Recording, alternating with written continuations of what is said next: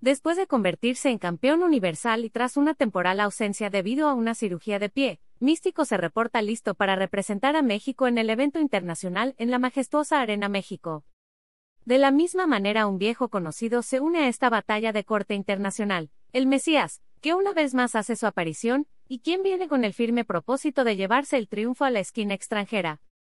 Entre llaves, topes y lances se contará con la presencia de diversos estetas que han hecho historia a lo largo de su carrera. Quien llega a este torneo como último vencedor de esta justa es Volador JR, quien venció en 2019 el 440 Negro Casas.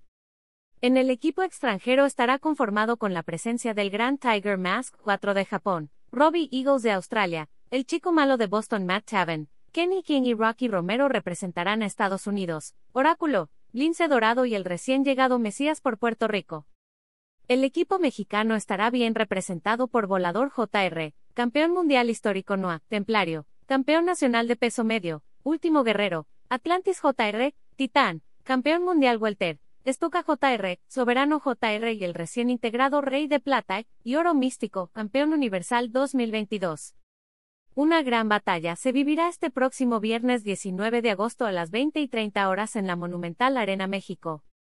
La primera lucha será encabezada por el Oniatos Team Star Black, Esfinge y Fugaz contra Pólvora, hijo del villano 13 Okumura.